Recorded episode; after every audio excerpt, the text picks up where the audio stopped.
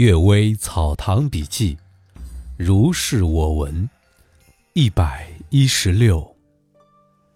梦中梦。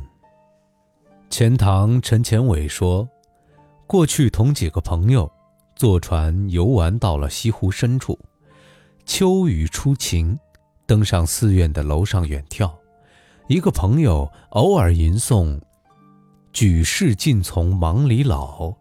谁人肯向死前休的句子，大家相互感慨叹息。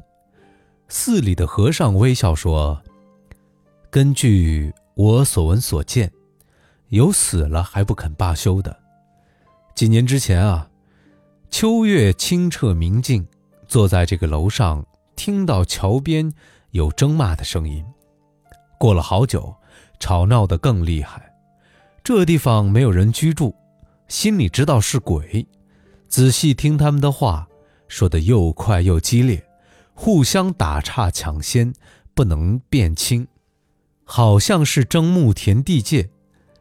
一会儿听一个人呼叫道：“二位不要吵，听老僧一句话可以吗？人在世路上纷乱不宁，是因为不知道这一生是一场梦罢了。现在二位梦已经醒了。”苦心经营，千方百计以求取富贵，富贵现今在哪儿呢？技巧之心万种，用来仇恩报怨，恩怨现今又在哪儿呢？青山没有改变，白骨已经干枯，孤独的只剩下一个魂灵，像那黄粱一梦所幻化出来的，还能够醒悟，为什么亲身阅历过？反而不知道万事皆空，而且真仙真佛以外，自古以来没有不死的人；大圣大贤以外，自古以来也没有不消失的鬼。连同这孤独的一个魂灵，长久以后也不免于消亡。为什么在这电光火石般的瞬间之内，却又兴起像蜗牛角上的蛮氏、处氏两国之间的兵戎相见的争斗？岂不是做着梦中之梦吗？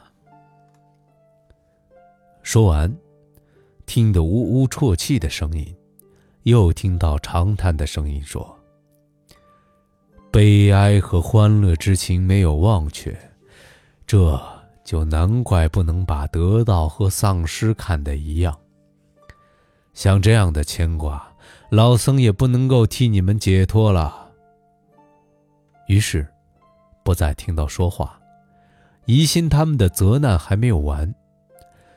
钱伟说：“这个自然是师傅的灿花之舌，眷妙的言语如明丽的春花所编造出来的罢了。然而，在内心深处用人情来检验，实在也是为情理中所有的。”胡哀女奴。陈竹银曾经在一个富家教读，有一个小奴婢听到他的母亲在路上行乞，饥饿的差不多要倒闭而死，暗地里偷了主人三千钱给他，被同伴们所揭发，鞭打得很苦。富家的一间楼房有狐狸借住了几十年，从来没有为祸作祟。这一天，奴婢受鞭打之时，忽然楼上哭声嘈杂，如同开了锅。陈竹银感到很奇怪，因而抬头询问，只听上面齐声答应说：“我辈虽然异于人类，也具人心，哀痛这个女孩年纪还不到十岁，而为了母亲受鞭打，不觉失声哭泣，不是故意前来打扰。”主人把鞭子丢在地上，一连有好几天面无人色。一言十尾，陈竹银和朱青雷游览长春寺，在卖书画的地方见到一个卷轴，用薄刻大字书写道：“梅子硫酸见齿牙，芭蕉分绿上窗纱。”日常睡起无情思，闲看儿童捉柳花。落款标题：山谷道人。两人正准备议论真假，一个乞丐在旁边斜视着，微笑道：“黄鲁直竟书写杨成斋的诗啊，真是大奇呀！”甩手竟自去了。青雷惊奇地说：“能说出这样的话，怎么会讨饭？”陈竹银叹息说：“能说出这样的话。”又怎么能不讨饭呢？我说这是竹银激愤的话，是所谓名士习气罢了。聪明灵秀的士人，或者倚仗才华，傲慢不能随俗，长久而后背理荒谬，怪癖执拗，使人不敢接近。